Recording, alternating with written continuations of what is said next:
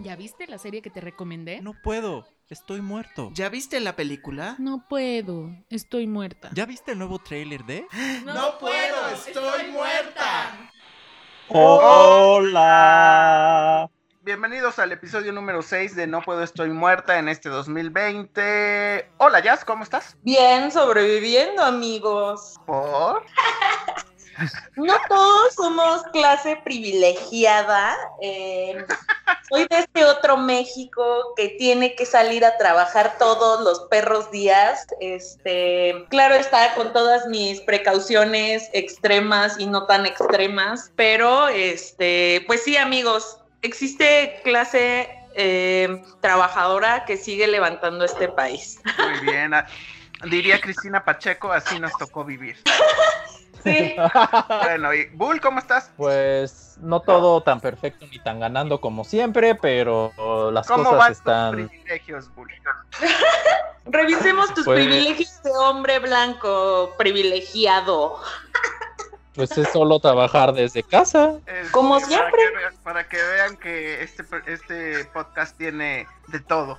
Todos los, este, los tipos de condiciones laborales que puede haber en México. Yo soy Arge Díaz y bueno, vamos a escuchar un poquito de música a ver qué sorpresa tenemos en esta ocasión.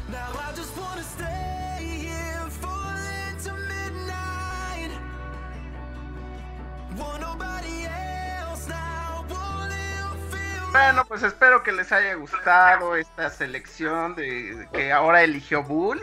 Y pues bueno, vamos a seguir con lo que nos compete porque pues en esta temporada de COVID-19, de coronavirus, pues seguramente ustedes, algunos, como bien dice Jazz, los que pues están eh, en su casa resguardándose y que hacen muy bien, pues tendrán por ahí algún tiempo extra para poder ver algunas series, eh, algunas películas. Y nosotros lo que les es- hemos estado ayudando durante todo este tiempo es a seleccionar un poco mejor todas esas películas y series que quieran elegir. Y por eso regresó, está aquí, la cuarta temporada de Casa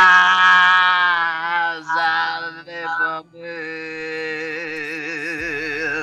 ¿Jazz? Claro que sí, el golpe, estamos listos para el gran golpe. Eh, la verdad es que en cuanto se liberó yo dije, de aquí soy. O sea, esto es lo que yo necesitaba para encender mi botón de ganas de vivir otra vez. ¿Cómo no? Porque a pesar de lo que pueda decir toda la humanidad o la mitad de la humanidad, yo sí.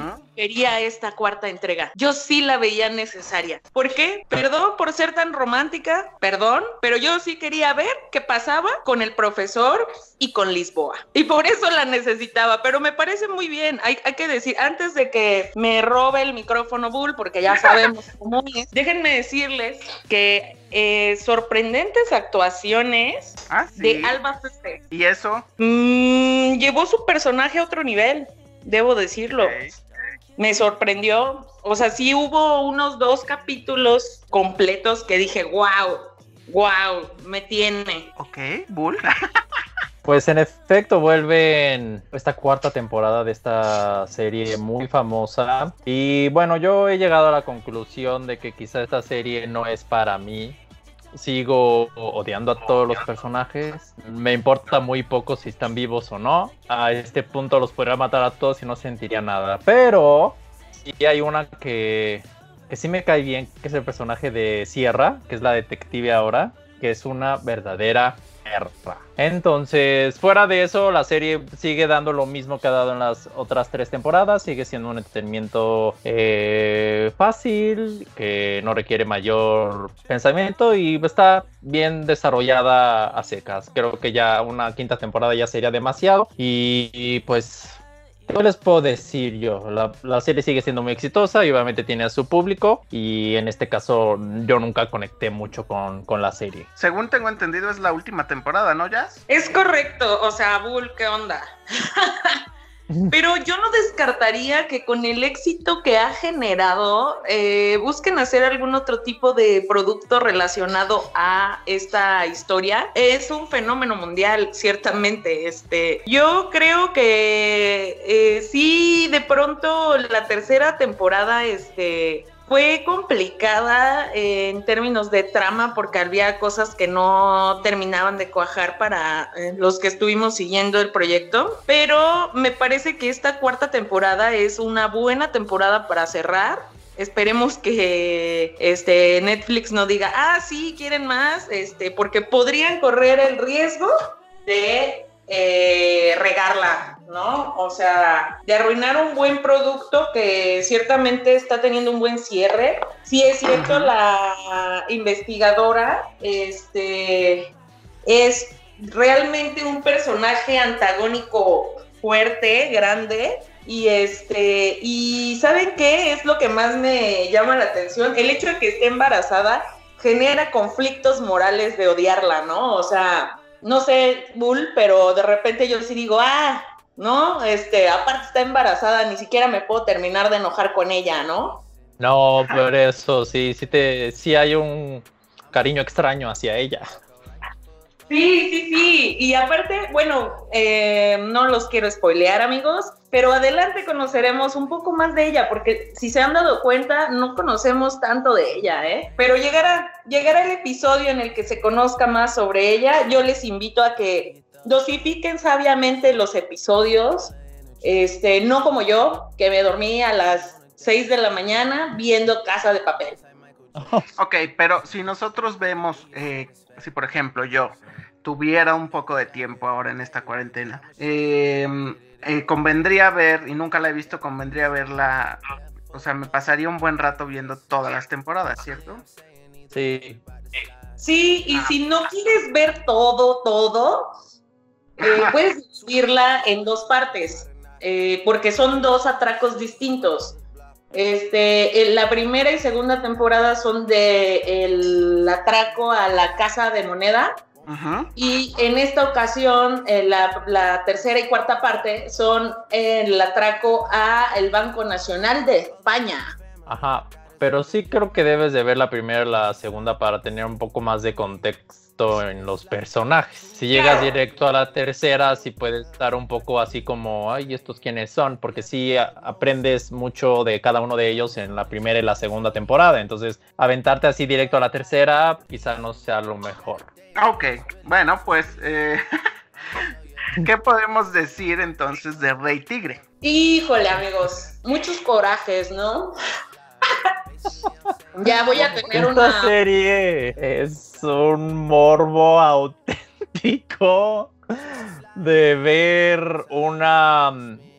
Es un documental de varios episodios, bueno, documental hasta reality le podría llamar que narra la historia de ciertos individuos que son fanáticos de tener animales exóticos. Entonces, en sus casas, en su, en donde viven, ¿no? Entonces, eh, te cuenta diferentes historias. El principal es el Rey Tigre, que tiene un como parquecito donde es un zoológico, le llama a él, donde eh, invita a la gente para que vean a los tigres y todo. Entonces, realmente es un vistazo a este tipo de individuos que, pues, sí se ven un poco dañados porque su obsesión contra los gatitos, contra los tigres es, fuerte. O sea, están dispuestos hasta casi matar a personas. Porque obviamente hay gente que no está como que muy de acuerdo con esto. Entonces empiezas a ver las rivalidades que hay entre este, entre este grupo de individuos. Que porque él está matando a los animales. Hay una señora que se llama Carol que también tiene un, un como un parque donde la gente puede ver a los Tigres, entonces hay una disputa entre ellos dos. Y luego, no, cada episodio es un sinfín de. Parece hasta novela, hasta asesinatos hay ahí. Entonces, la verdad es que es bastante entretenida. Tiene personajes muy intrigantes en cuanto a lo que son capaces de hacer. También siento que muestra un poco la sociedad, se le denomina de manera negativa white trash de Estados Unidos en el sentido de las condiciones en las que viven, porque obviamente estar cuidando a diferentes tigres es muy caro, ¿no? Entonces, todo lo que están dispuestos a hacer. Entonces, ha generado mucha mm, controversia la serie, también mucha, mucho morbo, muchos comentarios en redes sociales, y vale la pena para distraerse porque es un tema que no ves normalmente.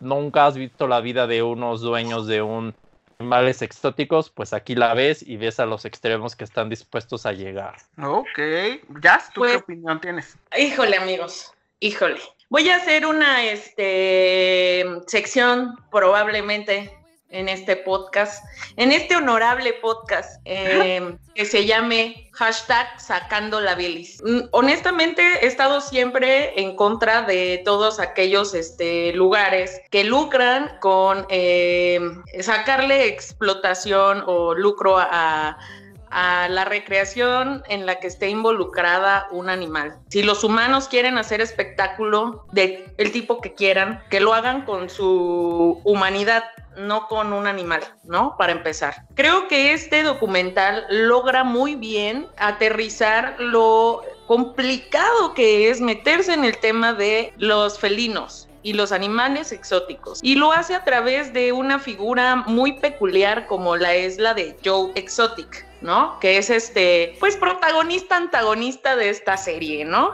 ¿Por qué? Porque es una persona carismática, porque es una persona que en un trasfondo llegas a comprender que en efecto eh, prefiere tener a los animales confinados en lugar de dejarlos este, en manos de traficantes de, de, este, de animales exóticos, ¿no? Pero al final del día igual lucra, igual tiene animales que corren muchos kilómetros por hora encerrados en pequeñas jaulas sin condiciones adecua- adecuadas y, y realmente es penoso porque también te das cuenta de que eh, los humanos cada vez se van apropiando más incluso de las especies, ¿no? Y, y es esta, esta necesidad de decir, yo puedo controlar a una especie salvaje, yo puedo tenerla confinada y puedo hacer que los humanos vengan y se diviertan acariciándola, ¿no? Está mal, está mal en cualquier término. Ahora, eh, los santuarios, ¿no? Otro tema, lo mismo, igual son las mismas condiciones, se entiende que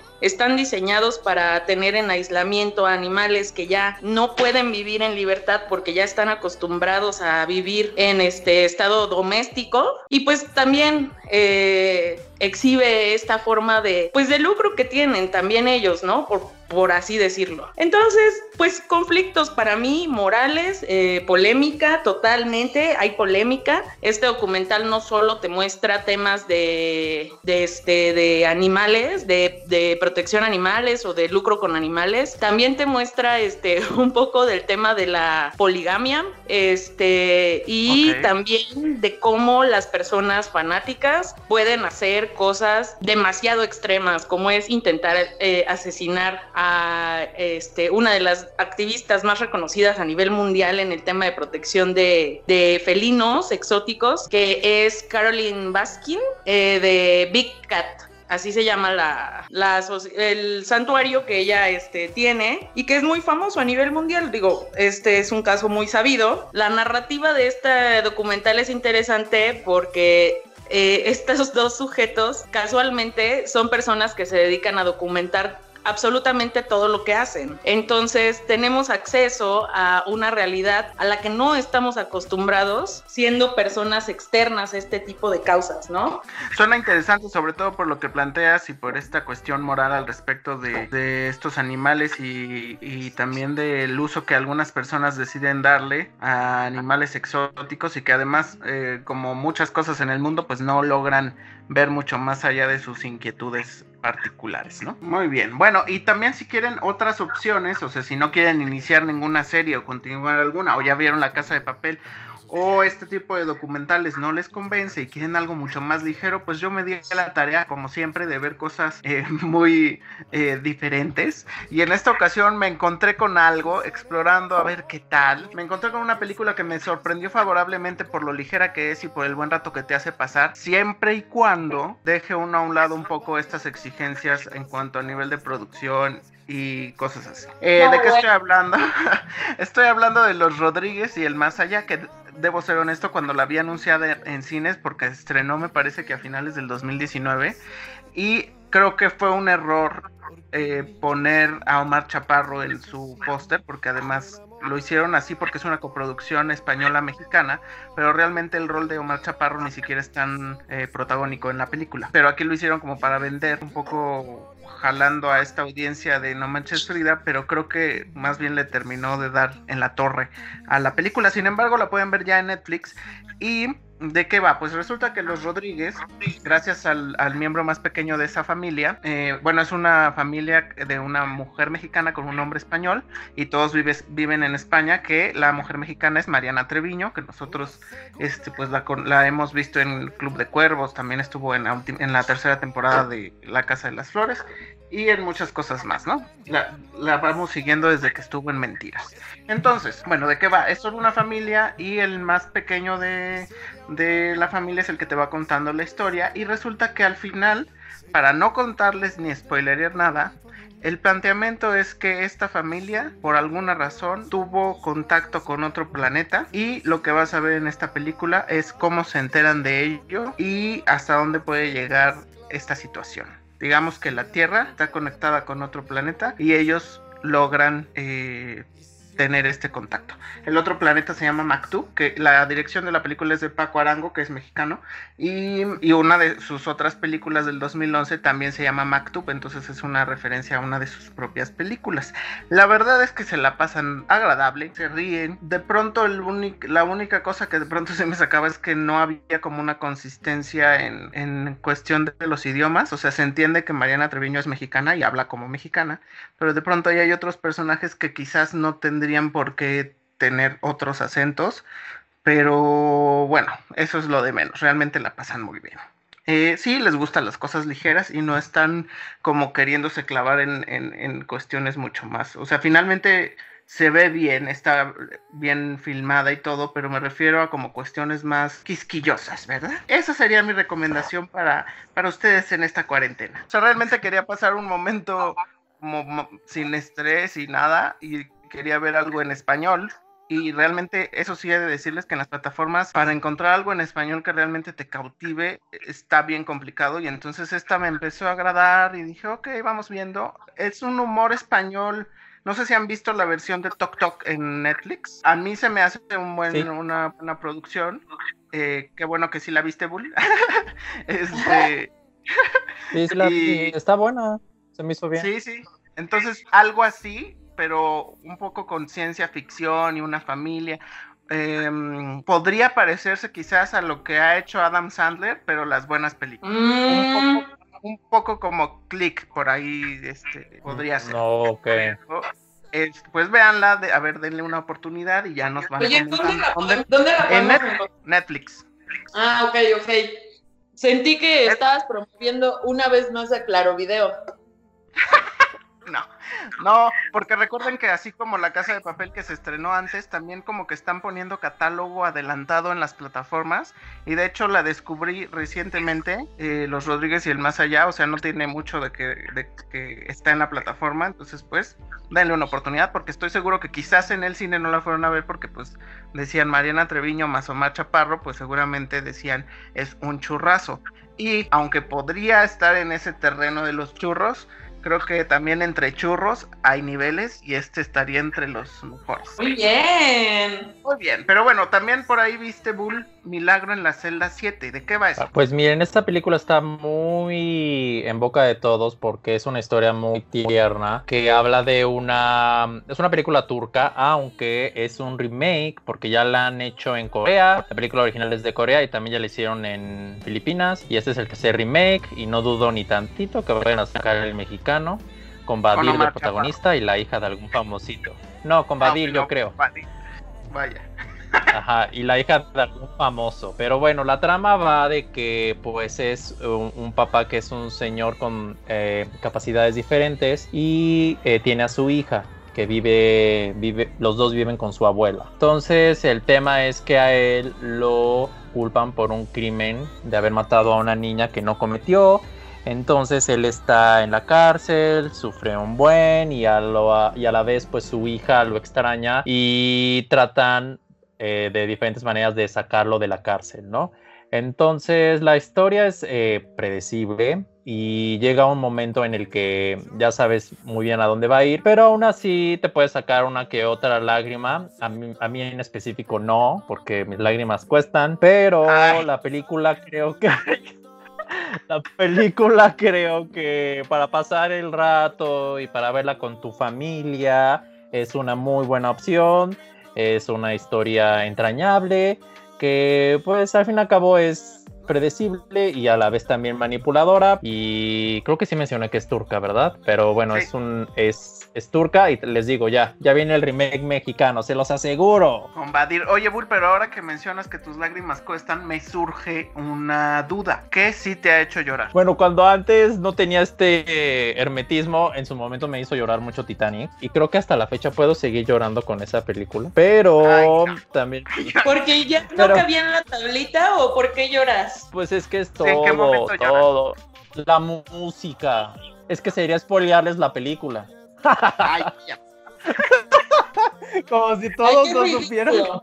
Pero hay varias que películas hemos que me han hecho llorar, dependiendo del tramo. Pero no, yo sí quiero saber cuál. Ay, pues me ha hecho llorar también. Por ejemplo, lo del laberinto del fauno, el final me hizo llorar.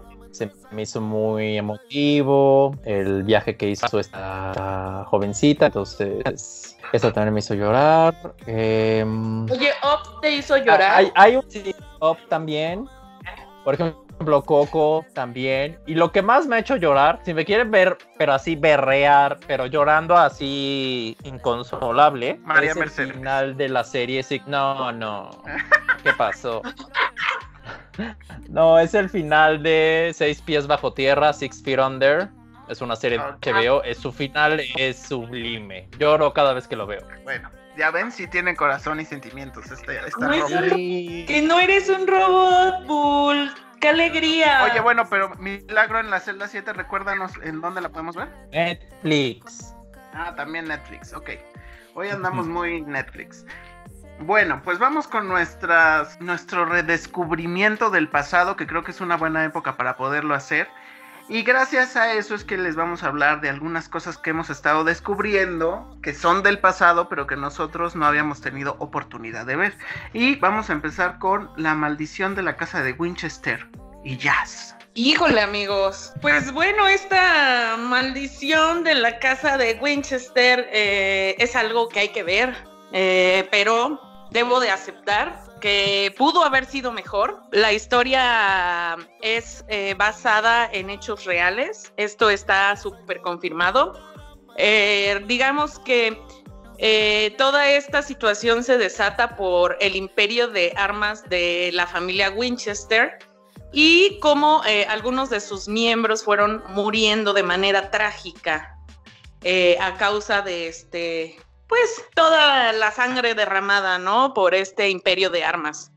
Y pues lo interesante aquí es ver justo la leyenda que existe en torno a la casa de los Winchester, que resulta ser que cuando se queda sola la, viuda del señor Winchester, pues empieza como que a tener debrayes muy intensos eh, y de repente se mete al asunto del espiritismo y entonces ella tenía una habitación en la que se metía así como a hablar con espíritus y pues cada que salía de su, de su cuarto iniciaba eh, o ordenaba la construcción de una nueva habitación en su casa. Eh, no les voy a decir cuál era la razón por la que ella entraba y salía con ideas súper raras, pero si ustedes pueden googlear la casa, eh, es muy impresionante.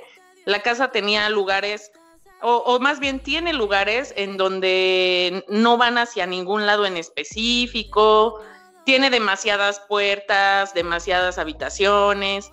A la fecha la casa es un, este, un atractivo turístico, pero la verdad es que si me preguntan ustedes, esta historia está alucinante por el tema de, pues, de la maldición que existe en torno a dicha casa, ¿no? En las actuaciones, pues sí, quedan algo a deber, desperdiciaron bastante a mi Helen Mirren, pero eh, pues al final entiendes que está limitada por el personaje, ¿no?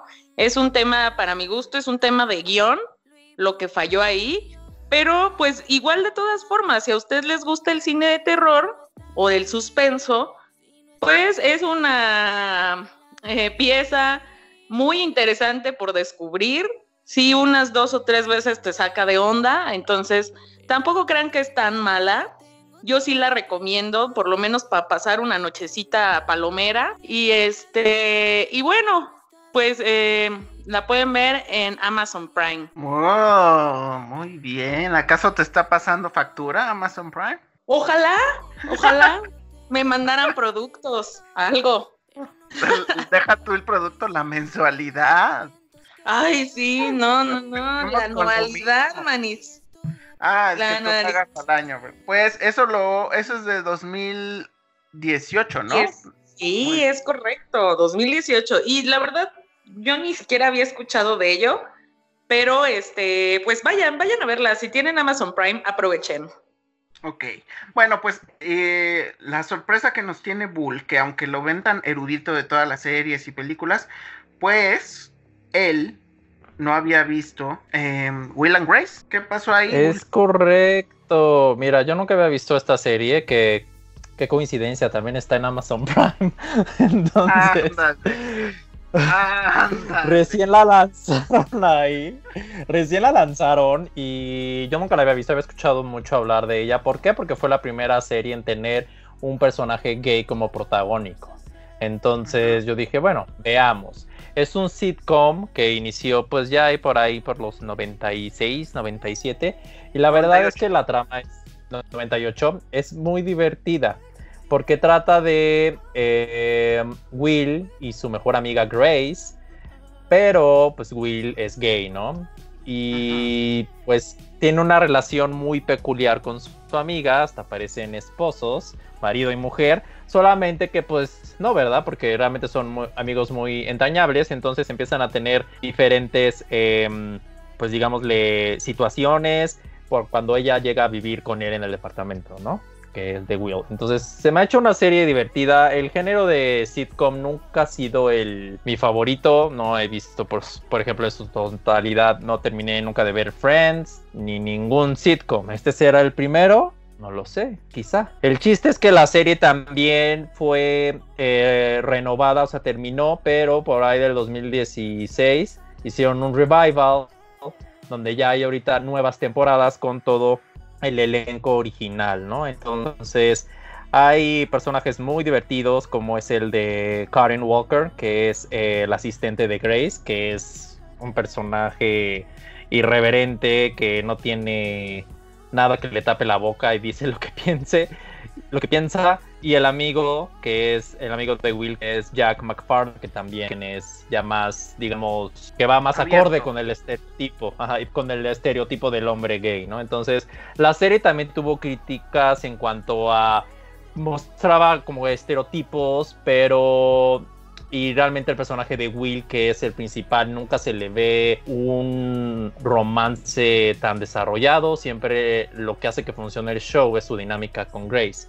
Entonces, al fin y al cabo, creo que es una serie que vale la pena ver. Creo que en su momento abrió más el horizonte para el mundo LGBT.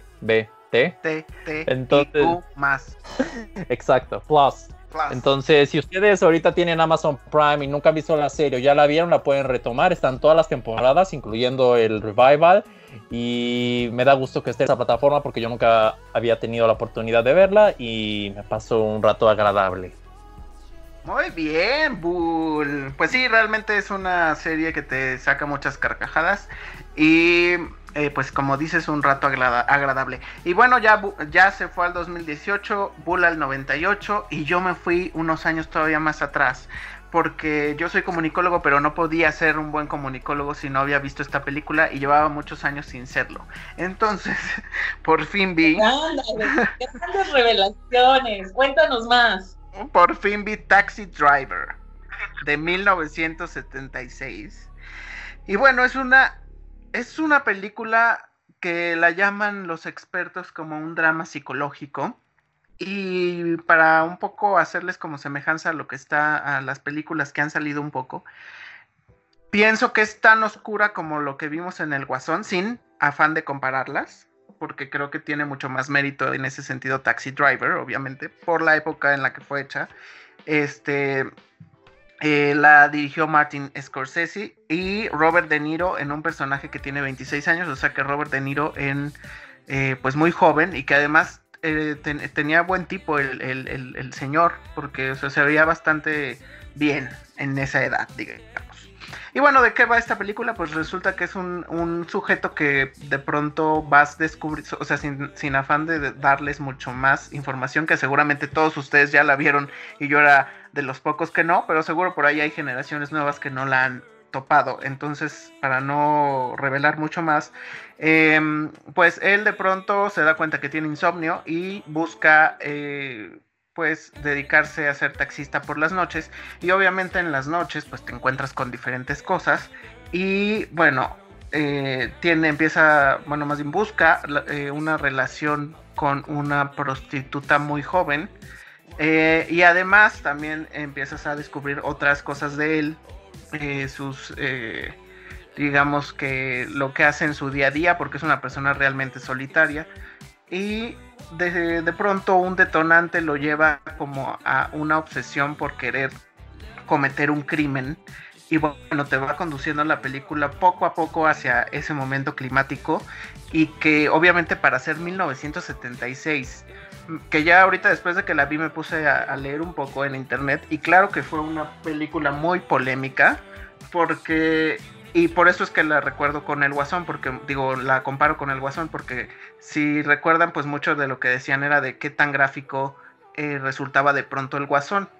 Eh, pero en 1976, pues Martin Scorsese ya lo había hecho con Taxi Driver y creo que se coloca actualmente entre mis películas favoritas eh, porque la vi en una noche y, y conseguir que yo no me duerma, eso es muy positivo. Entonces sí, es, un logro. Entonces, es la bola de años. Exacto. ¿Dónde la pueden encontrar? Eh, ¿Dónde la pueden encontrar? Varios lugares, pero yo la vi en Claro Video. Y también está en HBO y en Fox. Pero eh, en, en esos tres lugares pueden encontrar Taxi Driver para que la puedan ver. Una gran película, sin duda. Eh, ahora ya puedo entender todas las referencias que hacen muchos, porque yo la verdad es que me sentía muy frustrado cuando la gente decía Taxi Driver y yo decía, ok, tengo que verla, ok, tengo que verla. Y, este, y por fin la vi y estoy muy feliz. Muchas gracias. ¿Ves por qué me enoja tanto que Scorsese haga cosas tan horrendas como lo fue el irlandés? O sea, ¿ves? ¿Ves que sí puede hacer cosas increíbles? Ey, ey, ey, ey, ey, Martin Scorsese no puede hacer nada malo. Así como tú, Adam Sandler y Will Smith, Martin Scorsese no puede hacer nada malo. Bueno, cuidado, cuidado.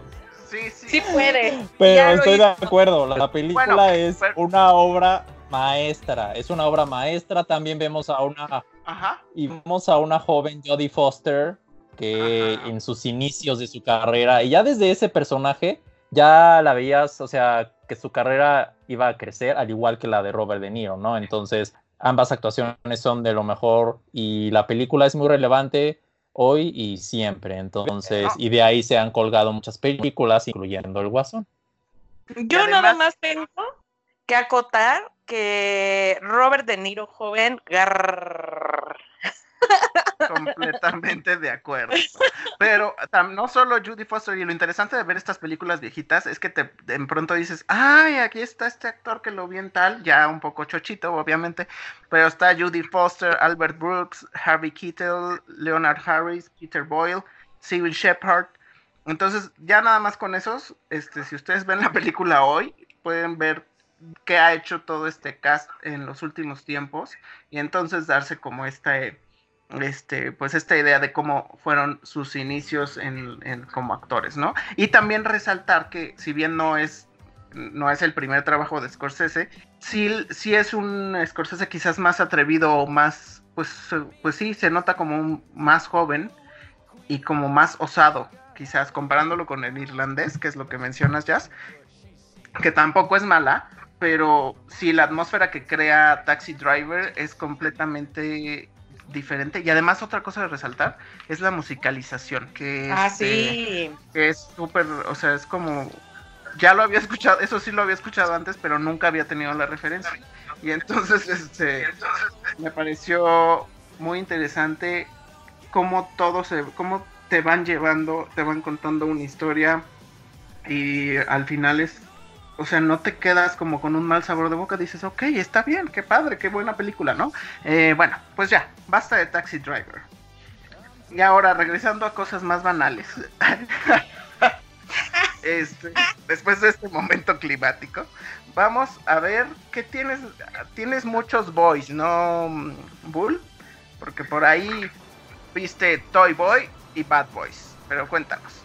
Sí, mira, primero Toy Boy, que es una serie española que, está, que se estrenó en Netflix y habla de, un- de una manera muy superficial de un stripper que mm, lo incriminan por la muerte de su sugar mommy. Entonces lo meten a la cárcel por siete años. Y pues obviamente, pues desde un inicio se ve que pues él nada más está ahí por el dinero. Pero resulta que sí la quería, ¿no? Pero pues alguien la mató, entonces a su asistencia llega esta chica Triana, que es María Pedraza, que salió en la primera temporada de Elite y también en la primera temporada de La Casa de Papel. Y bueno, ella es su abogada. Casa de papel. Ok, ¿y luego? Y se llama Es- Elite, ¿no? Además. Ah, casi, casi. No, pero la verdad es que, o sea, la serie Te es muy encargo. superficial, resulta inverosímil, aburrida. Lo único bueno es el taco de ojo que te echas, porque pues hay varios strippers con un muy buen cuerpo, pero pues nada más empiezan a hablar y pues no actúan, ¿no? Y esta chica, María Pedraza, el tema es que eh, pues es la abogada del stripper y no le crees nadita que es una abogada. Si ustedes vieron Elite y Casa de Papel, pues es es una chavita guapa, atractiva, pero no le creí para nada su papel. Entonces la serie se me hizo al estilo un poco también de Instinto, que también, si recuerdan, era una serie muy superficial, que era más por morbo. Acá es lo mismo, no trasciende nada, no realmente mm, llegas a ver el impacto de, tener una vida de, stripper, como se ha visto en, en otras películas. Entonces, o series, la verdad no la puedo recomendar. Ok, bueno. Pues nada más por si quiere uno un, un taco de ojo, ¿no? Que también uno lo. Exacto. De pronto lo. A veces lo uno. necesitas. Sí, sí, entonces puedes ver el primer episodio, pues dices, ah, vale, pero ya si buscas algo más, no. Y también vi Bad Boys for Life.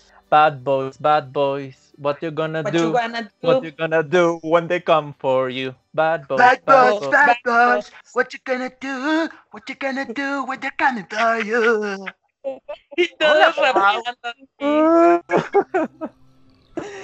Esta es la ter- esta es la tercera parte de esta saga de policías donde está protagonizada por Will Smith y Martin, Martin Lawrence. Y la verdad es que ellos dos sí tienen muy buena química. Me atrevo a decir que esta película es mejor que la segunda. E igual es una película de acción y suspenso que tiene buen ritmo, nunca aburre. En los personajes secundarios está Kate del Castillo, como una señora de la mafia muy resentida. Entonces la ves en su papel de la reina del sur multiplicado por mil. Y creo que se le da muy bien ya a estas alturas a, a Kate ese tipo de papeles. Entonces ella es Oye, la pero no villana. se de está encasillando ya demasiado, Bull. ¿No sientes Ah, que Sí, debería de volver a ser, no sé, algo, algo más, más lindo, ¿no? Le quedaría bien la- una película más friendly. Pero ahorita así como que está muy encasillada, entonces pues se le da bien, la película es entretenida. eh, si a ti te gustaron la primera la segunda, pues creo que vale la pena verla. Igual hay escenas que se filmaron en México y eso se agradece, se ven rumbos, eh, lugares que normalmente no, porque subieron, creo que en el estado de Hidalgo, tanto Will Smith como Martin Lawrence, entonces no es de que estén mostrando una versión ficticia de México, sí vinieron a filmar aquí, y creo que eso se agradece. También sale Vanessa Hudgens, que pues salió en High School Musical, ustedes la recordarán, y también sale Paola Núñez. Entonces creo que la película se me hizo ah, entretenida, palomera. No insulta tu inteligencia y si eres fan de estos dos personajes, siguen teniendo la misma química que tuvieron desde hace años. Entonces, esa es Bad Boys for Life. ¿Dónde la vemos? La vemos en renta digital, está en plataformas digitales como iTunes, Claro Video y eso. Oh, oh, Mm. ¡Qué pudiente! ¡Cuánto El- lujo! El privilegio habló. Una vez más la clase privilegiada dominando en este podcast. ¡Wow! ¡Qué sorpresa! Oigan, y me parece que ambos vieron Freud, ¿no? No, nada más jazz. Ah, nada más tú ya. ¡Qué ganas de meter a Bull en todo, eh! ¡Qué ganas! ¿Cuánto dinero te dio? Le pagué el Netflix y Claro Video. Ay, quisieras. ¿Le prestaste HBO Go? ¿Fue eso? Esa sí deberías de prestarme, pero, Ya te la había prestado, ¿no? pero nunca funcionó. Seguro, seguro puso la contraseña así para que la fueras descubriendo con pistas de rally. Y lo que no sabes es que te faltó una pista para tener la contraseña completa. Bueno, En fin. Bueno, a ver si ya dejas de meter a Bull en todo, por favor. Sí. no es cierto. Este, bueno, pues el padre de la psicología, amigos. El Claro. padre de la psicología está causando revuelo. Eh, la verdad es que si antes las personas tenían la idea de que los psicólogos están locos, eh, probablemente después de ver Freud no vuelvan a ver a su terapeuta, su psicólogo con los mismos ojos. No, pero es que alguien tenía que empezar, o sea, también tranquilo. Sí, claro, exactamente. O sea, no estoy diciendo que esa visión sea correcta, de hecho estoy diciendo que Freud fue una persona muy peculiar. Sí, sí, sí. sí. Mm. Entonces, bueno, si ustedes no tienen un contexto sobre la vida del padre de la psicología, les cuento que es algo muy divertido y muy interesante y muy morboso, amigos. Ahorita, eh, pues por fin eh, se abrió esta, pues, serie em, biográfica, dramatizada, tipo novela, que nos va relatando el camino que tuvo que enfrentar este Freud cuando estaba empezando a trabajar en el psicoanálisis, ¿no? Y todo este proceso de hipnosis. Eh, pues es muy interesante, eh, no les voy a dar muchísimos detalles, solo les diré que es una serie que va a estar muy cargada de erotismo, va a estar muy cargada de misterio, va a estar muy cargada de, de, de conclusiones polémicas, pero esas conclusiones polémicas recuerden que tienen que ver con el contexto social en el que se dieron. Entonces, eh, pues si a ustedes les gustan las series que son así como que picantonas, que tienen misterio, que tienen algo de intriga, em, pues seguramente Freud va a ser una de sus series favoritas. Es, es un proyecto que la verdad eh, me llamó muchísimo la atención, me parece interesante. He visto algunos capítulos, tampoco les voy a decir, ya la vi toda. eh, porque tampoco, tampoco son tan cortos los capítulos. Entonces, si ahorita tienen chance, dense sus episodios de Freud, porque la verdad es que es un personaje eh, de la era moderna eh, que es bastante relevante y que creo yo que, eh, salvo que tengas familia que haya estudiado psicología o que hayas estudiado psicología o que tengas algo que ver con la psicología, muy pocas personas conocen sobre las fijaciones que tenía Freud. Entonces, eh, solo por eso vale la pena descubrir qué onda con este sujeto. Obviamente algunas cosas son más eh, dramatizadas y exaltadas para que tenga fines este pues dramáticos, ¿no? Esta serie. Eh, pero eh, sin duda tiene bastantes pizcas de realidad, eso sí, se los puedo confirmar de una vez. Y pues véanla, véanla, está en Netflix, es uno de los estrenos que, que han estado dando también de qué hablar. Y pues si, si, si, si les parece bien, pues ahí, ahí nos cuentan en las redes de No Puedo Podcast para que sepamos si les latió o no, qué onda con el padre de la psicología. Y este, y sí, pues véanla, la verdad yo la estoy viendo, la estoy pasando bien. Em, y pues las actuaciones también, o sea, me cumplen, me cumplen. Tampoco voy a decir, oh, wow, gran, gran elenco, gran reparto, no para nada. Este, pero es una serie que yo creo que si tiene una segunda temporada, probablemente vaya a ir ganando adeptos. Se me antoja mucho. Sí, ya sabíamos, Bull. Qué albureros.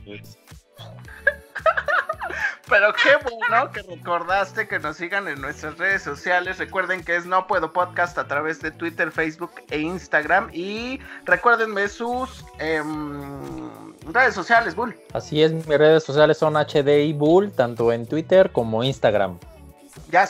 Uy, arroba la mariche guion bajo en Twitter e Instagram. En Instagram pueden seguir hashtag moda chaira, hashtag buenota challenge y únanse, únanse, actívense, sonrían, sonrían amigos, sonrían.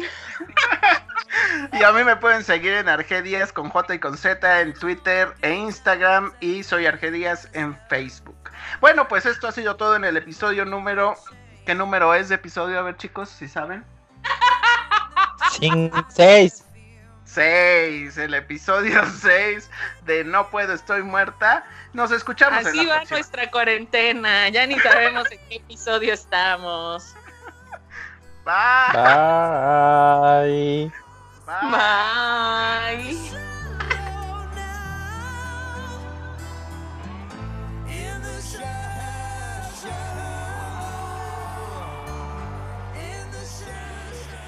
Me gusta estar muerta. Me gusta estar.